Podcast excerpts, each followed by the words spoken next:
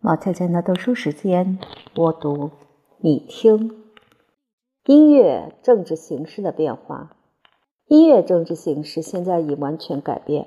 牧歌、维拉内尔和其他许多形式的意大利作曲家的优势地位已无可争议。几年前，人们艳羡的尼德兰作曲大师开始从教堂和王公们的宫廷中消失。由意大利人在各个音乐领域中取代，写作数量增长之快，堪与现代的批量生产相比。牧歌创作之快引起两方面的反应：一方面针对老化了的皮特拉克主义，一方面针对音乐的陈腔滥调。牧歌作者开始运用一切技巧手段，给自己的乐曲增添兴味。不久，恢复了一些老的音乐题材和诗歌题材，发明了一些新题材：对话体、回声体、谜、随想体、巴莱塔和谐谑体越来越多，同时还有声部越来越多的倾向。种种新倾向的精神似乎都集中于创造新牧歌，半音变化越来越大胆，还有许多新的因素进入牧歌范围。牧歌原来的无伴奏合唱性质开始被日益增多的器乐削弱，严格对位或多或少地被挤到后位，因为最高声部最受人喜爱，其他声部往往用乐器演奏。乐器伴奏的独唱牧歌也在争一日之雄，整个牧歌艺术明显地向戏剧领域靠拢。不仅单首的牧歌强调感情因素。把牧歌细小的框架几乎撑破，还出现整部牧歌式喜剧。这些复调音乐喜剧把剧中角色交给合唱，还真正采用对答形式。这样的牧歌式喜剧十分流行，甚至在最早的歌剧首演成功后多年依然存在。奥拉齐奥维基是牧歌风格的最伟大的大师，他的大胆而色彩绚丽的戏剧性场面。栩栩如生的布景，流行舞曲的节奏，流光溢彩的幽默，代表无伴奏合唱发展的最后阶段。他处理合唱的技巧之精湛，无与伦比。同时，他的戏剧性音乐刻画的能力表明，我们已经走到世俗合唱复调的极限，正在走进戏剧的天地。维基的著名牧歌戏剧《诗歌山》，完全是意大利通俗喜剧的音乐翻译。基本上即兴演出，施法古代的即兴喜剧，由流浪艺人剧团在意大利演出。诗歌山的人物和即兴喜剧属同样的固定模式：穿紧身马裤的傻老头，穿彩衣的光头小丑，小丑的情人克伦巴因，以及对欧洲和英国各地文学戏剧产生重要影响的其他角色。维基的目的显然还是纯粹抽象的合唱音乐，但距离真正的喜剧仅一步之差。优秀能干的牧歌作曲家的数量极多，但有一人不愧为群龙之首——卢卡·马伦齐奥，把牧歌带上登峰造极的地步。强烈的表情力、高度个性化的语气。以及喜剧热情使这位音乐家成为名副其实的第一个现代作曲家。马伦切奥把牧歌创作的无限灵活、精炼的技巧全部用来为诗歌内容服务。他把声部自由组合，有时极其复杂，有时用简单的主调音乐获得精湛的音响和色彩效果。他用丰富的想象力捕捉每一个念头、每一个姿势，把它们化作无比传神的抒情或戏剧图画。这些图画一幅接一幅，就像戏剧的场景，是戏剧性的幻想。马伦齐奥发现老的合唱乐会不足以绘制这些图画，便干脆放弃，而进入现代调性的领域。但是他还不罢休。不久，又见他冲锋陷阵，他的焦躁、豪放、主观的艺术，挣扎着企图表现狂乱的幻觉图像，终于打开了音乐的一个革命的新时期。不仅杰索尔多等大胆的和声派以及英国的晚期牧歌乐派完全拜倒在他脚下，下一世纪的全能天才克劳迪奥·蒙特威尔蒂也是从他那里获得动力，得以实现意大利人创造新的、自由而充满激情的艺术的梦想和抱负。原来的保留音乐变了，新的艺术家创作美妙的、纯净、华丽、雅致、悦耳的抒情乐曲，供贵族或有修养的歌唱家们演唱各个声部，加上一些手势动作。道路在这里转弯了。音乐旅行家必须注目前瞻，看到巴洛克世界，才能找到自己的方位，因为他肯定已看不见过去，看不见文艺复兴了。乐器和器乐，十五世纪初，哥特时代的乐器经过不小的变化，有些不再用作艺术音乐的乐器。索尔特里琴便携是管风琴。风笛和老式提琴失去原来的重要地位，能够表演复调音乐的乐器变得十分重要，专为他们写作一套曲目。因此，另一种键盘乐器——巨大的教堂管风琴和刘特琴，成为众望所归。在德国特别流行的有短号、长号、哨笛和彭巴德簧管。组成的笨重的管乐队，如今稀释，而由弦乐队代替，加上拨弦乐器的悦耳声音，在这样的器乐演奏中，可以看到对立风格的和解。圣乐和世俗音乐在同一场合演奏，一般只在隆重的世俗场合才演奏的庄严的教堂音乐，一直用管乐器。如今同亲切的室内乐结合在一起，保留音乐更喜欢弦乐器和键盘乐器，也喜欢各种流特琴，因为他们的技巧更完善，音色更富艺术性，更美，提供发挥的天地比嘈杂笨重、调音不准的管乐器大得多。许多管乐器连半音也吹不出来。最早的重要刘特琴和小提琴演奏乐派和作曲家都出在意大利。伟大的弦乐器制造者想当然也该出在意大利。奇怪的是，早期的弦乐器制造者却大多数出生在德国，有些来自阿尔卑斯山路蒂洛尔的一个叫福森的乡村。在意大利和法国城市里众多的弦乐器制作者中，有一个家族特别重要。叫迪芬布鲁克，这一家族的人有的住在帕多瓦、威尼斯和里昂，有的住在不那么大的城市。意大利的音乐发展应该感谢尼德兰人，编制弦乐器的技术则是得自德国人，但他们把它发展到师傅们做梦也没有想到的完美地步。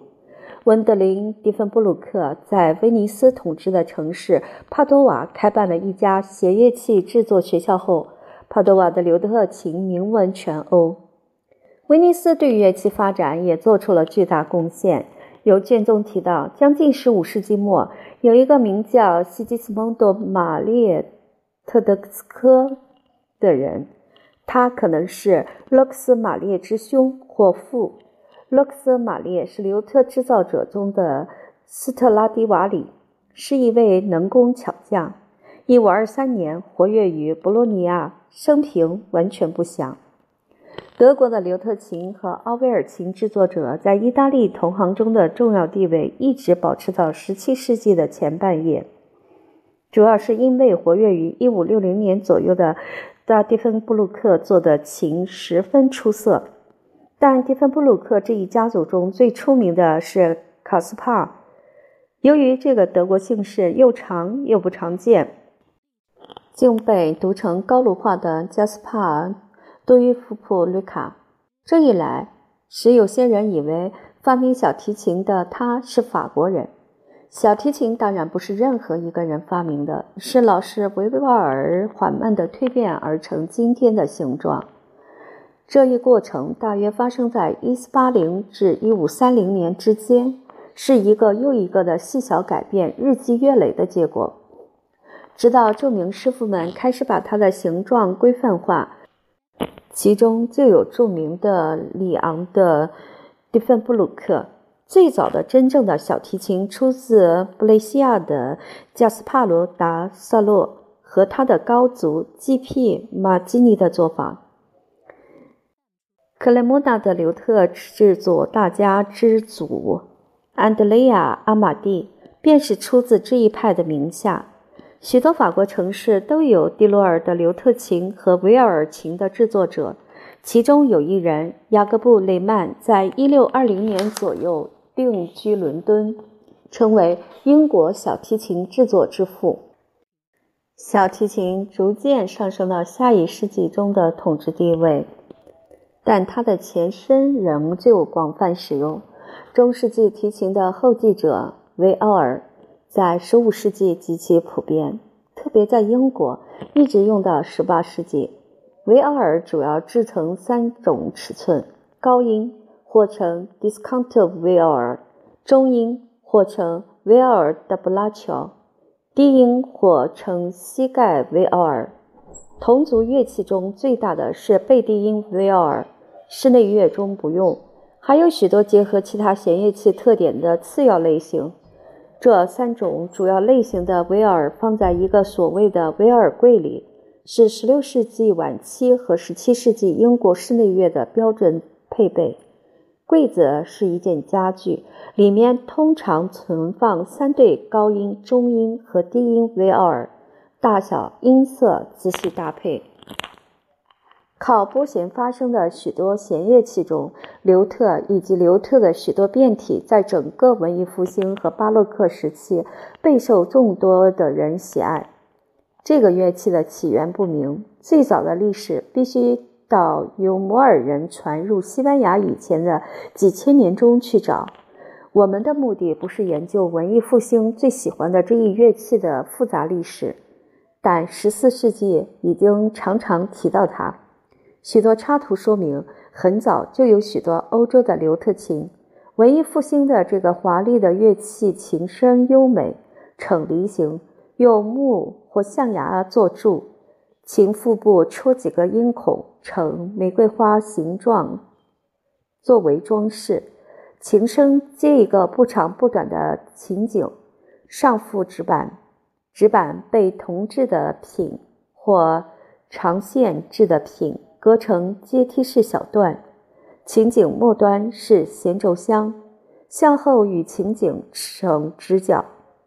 十六世纪对音量的要求，迫使人们把这精巧的乐器放大，有了大的双颈刘特琴和短双颈刘特琴，二者都有第二个琴颈加长好几尺，上面另装琴线。各种刘特琴在欧洲的普遍流行，导致这类乐器的使用和名称极度混乱。西班牙人写的刘特音乐颇为新颖，他们用另一种乐器叫做手维奥尔，与弓维奥尔相反，那是次中音或低音维奥尔。弓弦乐器和拨弦乐器常常源自同一个原始祖先，而且常常混淆。拨弦乐器用弓拉。弓弦乐器用手拨，这一事实倒是个有趣的问题。北方民族的音乐本能和地中海边的民族的音乐本能之间的巨大区别，在文化史的各个阶段都能看出的区别，同样明显的表现在乐器的选用上。科特萨克斯证明一个事实：用截然不同的两种方法演奏的两大类弦乐器之分。不是时间造成的，是民俗造成的。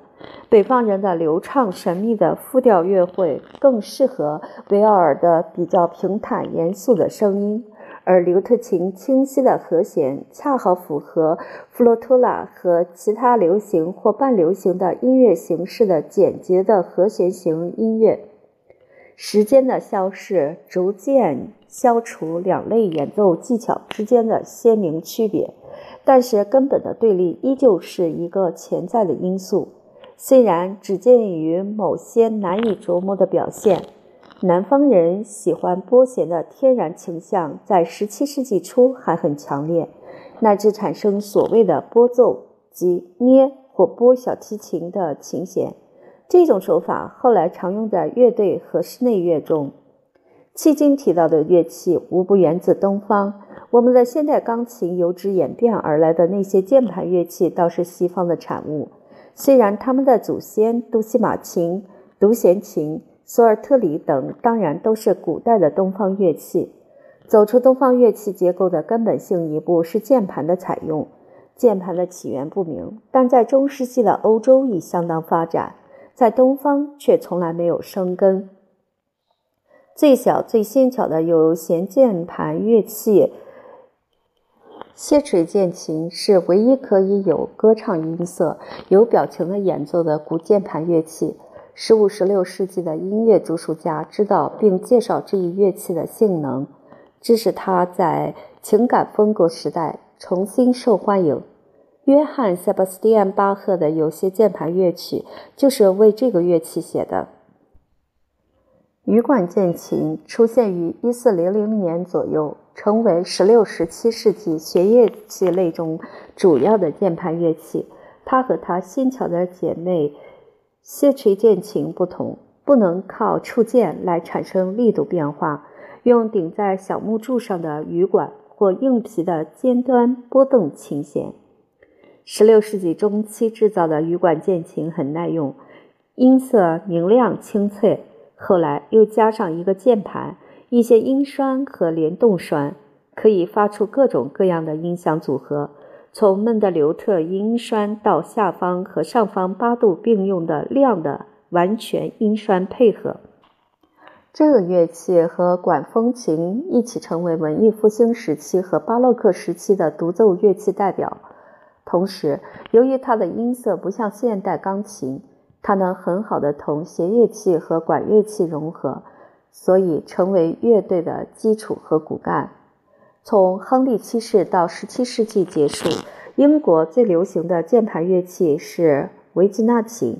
这个名称的词义至今仍是一个争议。英国的词典编纂者偏向于布朗特在词汇注释中做的解释，称为真女琴，因为童贞姑娘最常弹它。但库特萨克斯认为此称来自中世纪拉丁语的“杆儿柱”，似乎更加可信。事实上，由此似乎用于所有的。用羽管、用键盘的乐器，指羽管键琴、斯皮奈琴和16世纪德国作家提到的长方形维吉纳琴。安妮女王登基后，不再有人提到维吉纳琴，斯皮奈琴成了最受欢迎的家庭乐器。所有这些乐器都做工讲究，装饰精细。十六世纪末、十七世纪初，荷兰人和意大利人造的羽管键琴，到十八世纪后期还完全可用，其中还有不少经过翻修后一直用到今天。管风琴在朗蒂尼的时候已经高度发展。十六世纪开始器乐创作产量骤增时，它已是我们今天所看到的那个庄严的乐器。脚键盘在十四世纪初就出现在低地国家和德国，很快被这些国家的演奏家和作曲家接受。不久，被西班牙和法国的演奏家和作曲家接受。意大利人接受脚键盘较慢，但在十六世纪也开始采用。奇怪的是，脚键盘直到一七七二年才引入英国。在伦敦的德国人的路德派教堂的管风琴上安装一个脚键盘。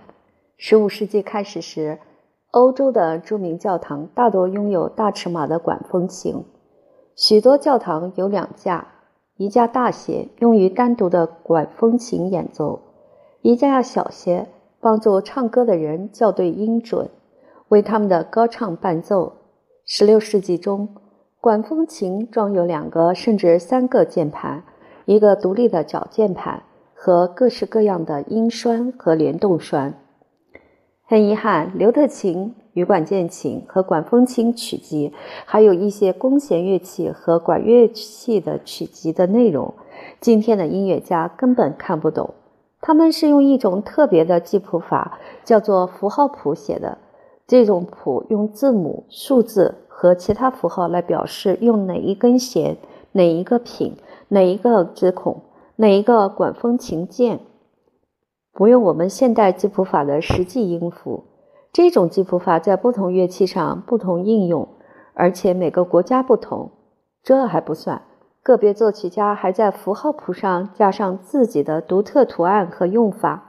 从理论上讲，把符号谱翻译成现代谱似乎很简单，但是基本原则以外的东西就难了。我们的近代记谱法显然没有传达这些音乐特点的细节和微妙之处所必须的所有符号。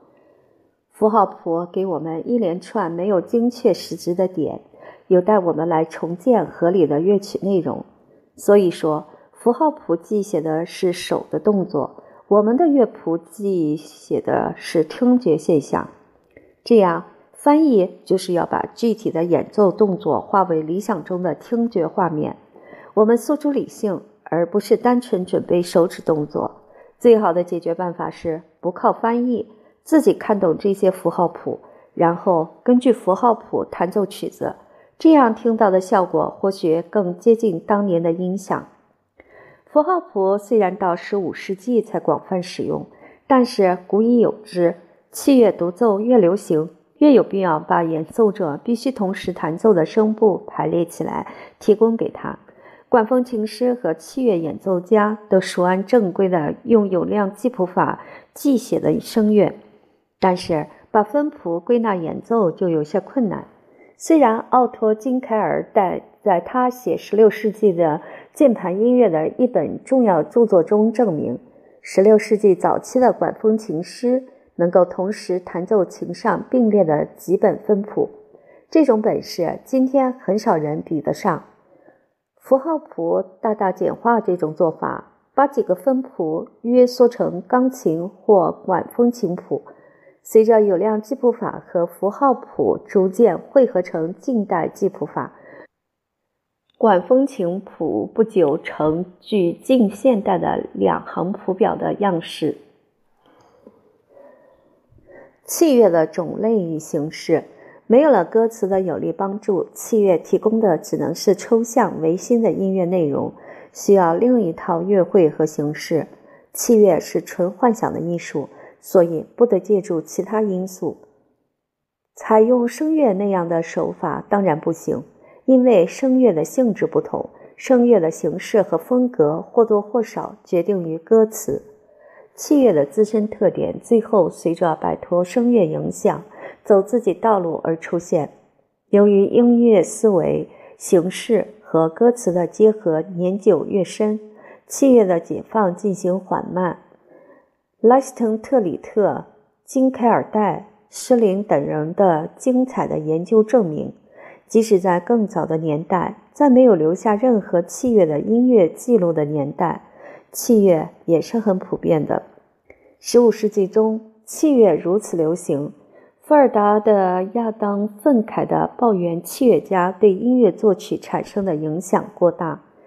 为小丑和江湖卖艺人今后可能当上作曲家而感到痛心。即兴演奏是所有的好器乐家的天生本领，对作曲技巧的形成影响不小，说明何以刘特音乐大多变化多端，献祭性强。键盘音乐有辉煌的经过句，独立处理乐器，使器乐有了自由和充满幻想的活力。从而加快了他摆脱声乐的枷锁。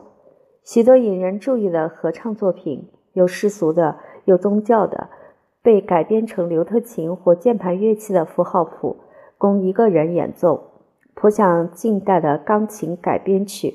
在宝曼的时候，有许多这样的改编曲。不过，现在的改编方法和目的不同。十五世纪的老作曲家利用上松或弥撒曲的旋律。翻译成器乐时做了改写、着色。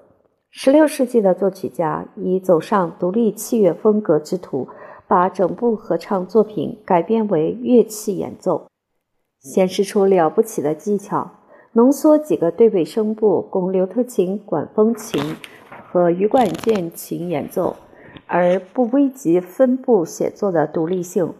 除了在允许用跑句、花腔之处插入一些跑句和花腔外，除了器乐大师往往本能地装饰自己声部的一些自由外，这些改编曲力求忠实于原著。刘特琴家把舞蹈音乐引用到艺术音乐中来，舞曲，特别是罗马人的舞曲，在地方性器乐风格的形成中成为重要因素。这一风格的最重要因素，节奏以及乐句分段都得自舞曲。即使在16世纪，舞曲也同声乐关系密切，可以用合唱而不用乐器伴奏。在16世纪初的印刷谱中，常常可以看见，在用刘特琴符号谱记录的舞曲之外，还应有用有量记谱法记录的原来的歌曲。这就是为什么有些舞曲的名称很奇怪的缘故，如《玛格达莱娜》《摇摆身体》《忍耐》等。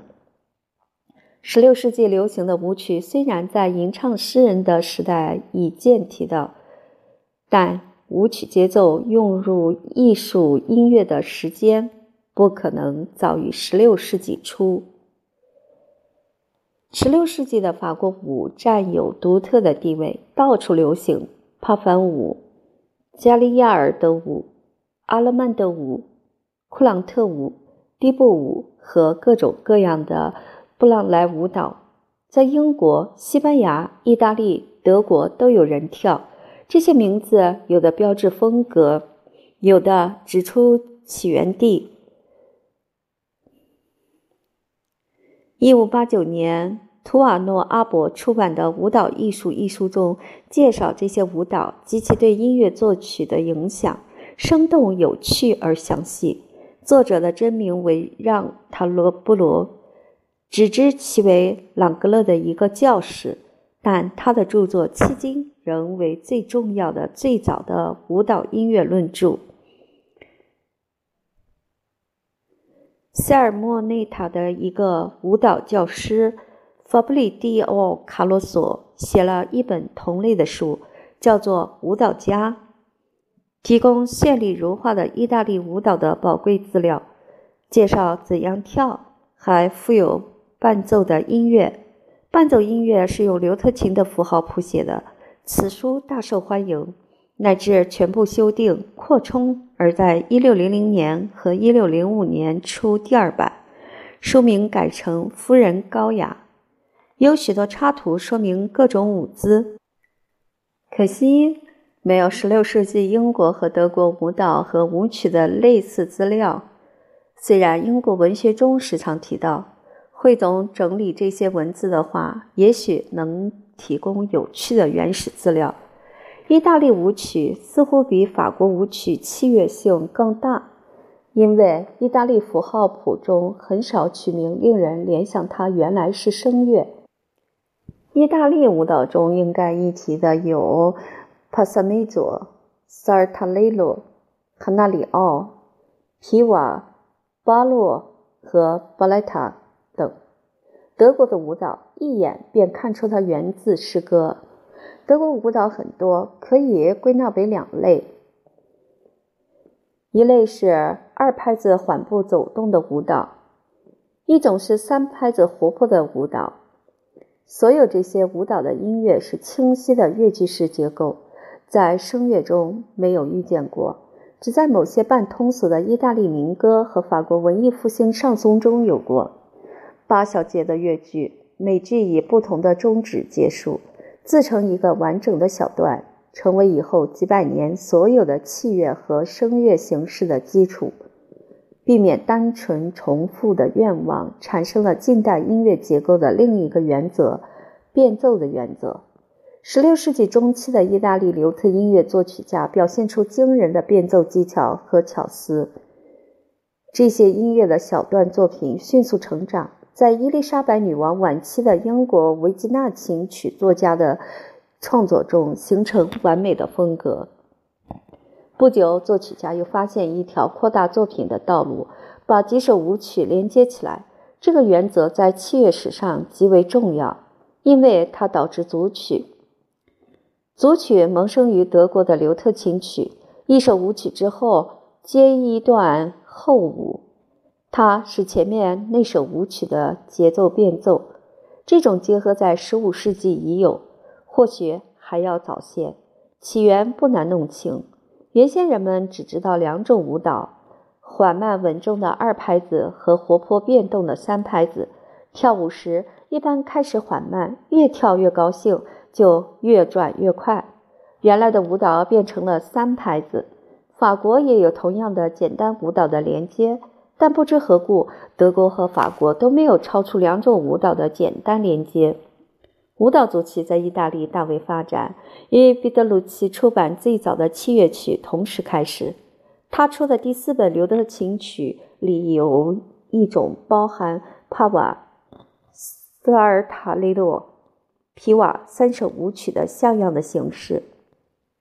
而且这些舞曲的顺序永远不变，说明这已是一个确立了的音乐形式。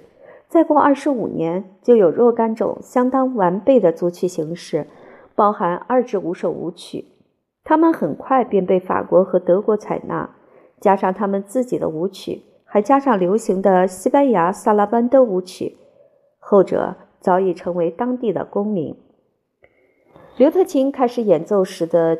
调音十分精细而重要，如今发展成一首短小的引子，有几个简单的和弦，演奏者借此机会给琴调音。这种小曲，也就是管风琴曲开始时活动手指的跑句，叫做前奏。后来失去它的实用意义，而成为组曲的开始乐章。将近这一世纪末。舞曲又加上其他音乐形式，组曲和变奏原则的结合，提供了无限的空间以供扩大。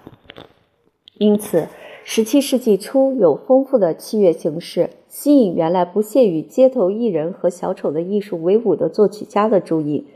简单的舞蹈组曲直接导致序曲和交响曲，以及17、18世纪各种室内乐形式。十九世纪中期，巴洛克的复兴恢复了古老的舞蹈组曲。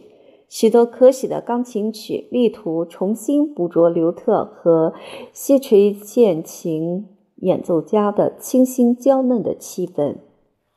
刘特琴大师的名单从福森布隆的弗朗切斯科·斯比纳奇诺开始。他的两本刘特琴曲集由彼得鲁奇在一五零七年出版。是这一有趣的音乐领域中最早的文献。以后几十年里，刘特琴大师人数不少。应该提一提弗朗切斯科·达米拉诺，他不仅是一位无与伦比的刘特琴演奏家，赢得同时代人给予圣手之誉，而且还是一位富有独创精神的作曲家。他的幻想曲启发了好几代欧洲音乐家。他的前人满足于悦耳的和弦和跑句之处，这位敏感的艺术家仿制出优美的对位。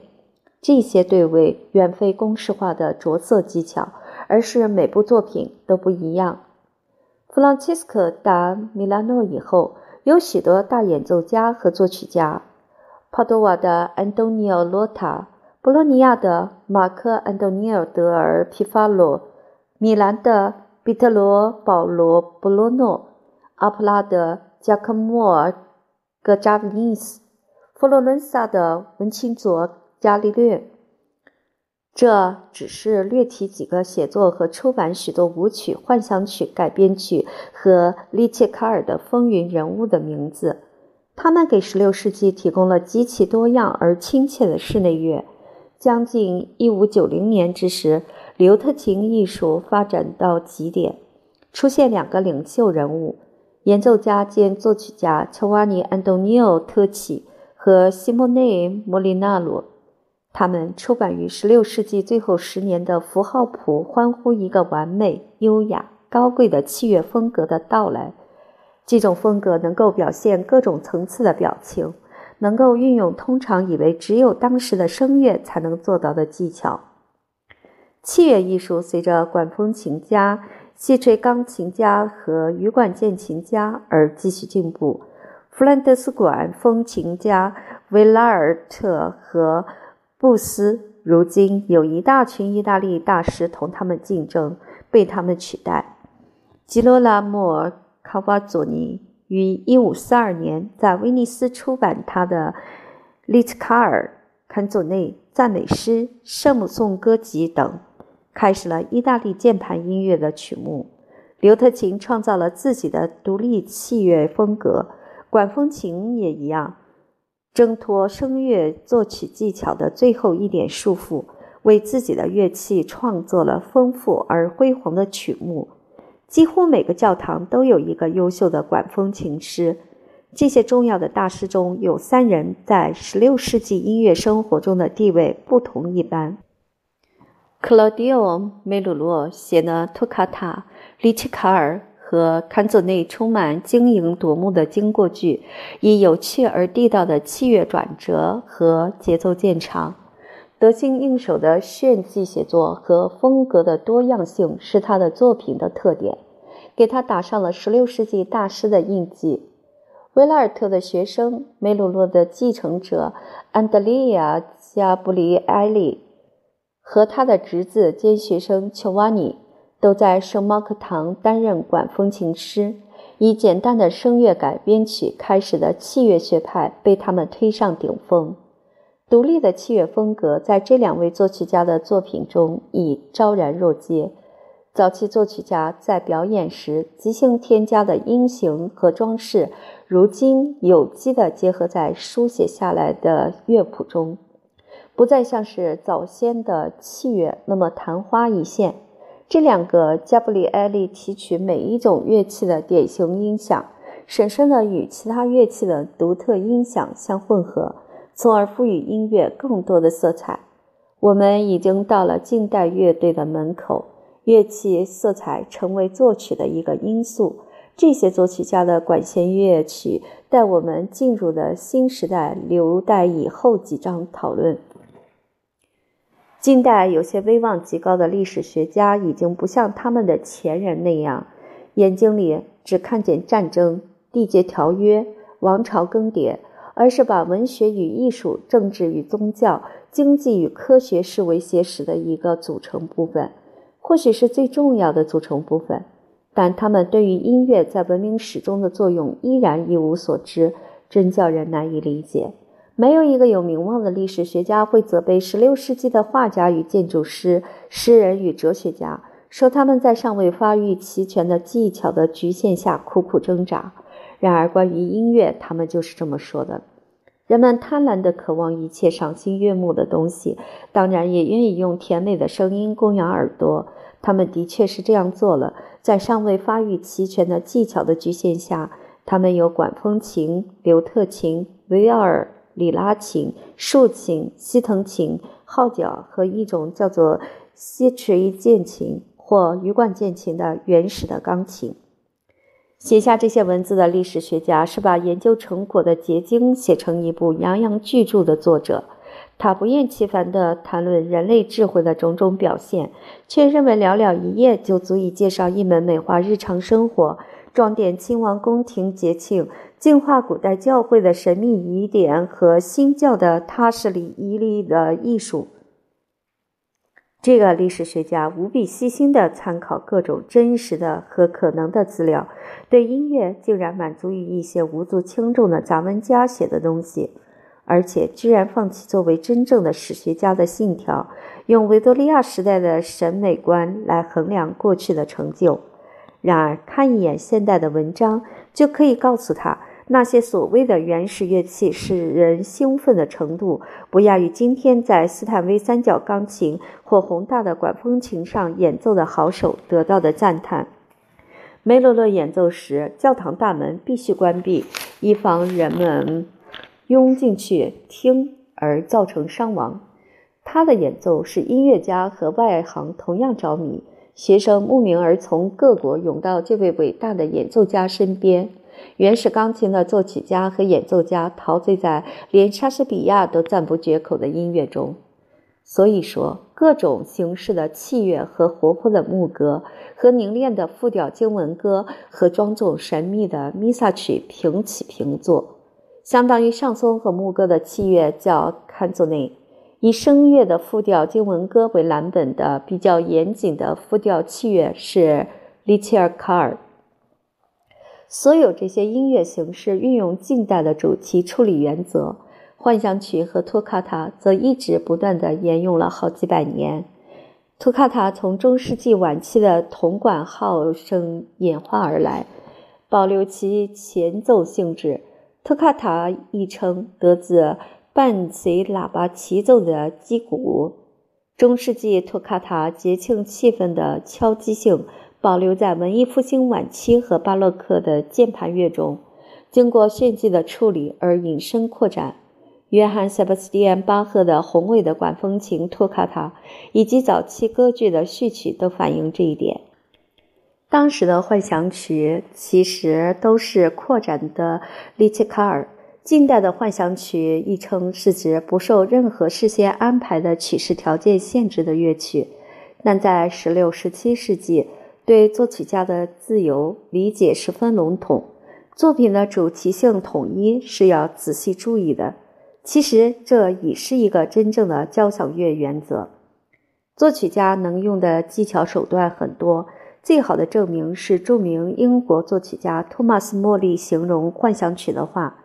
莫莉是《简易音乐入门》一书的作者，他说：“音乐家随性之所至，拿起一点乐丝。”随意扭拧旋转，或小题大做，或一带而过。他认为怎样好就怎样。这种形式比其他音乐形式更能见功夫，因为作曲家不受任何约束，可以随心所欲地增加、减少或改动。这些话说明了好几百年以来一直珍视并奉行的音乐结构和审美原则。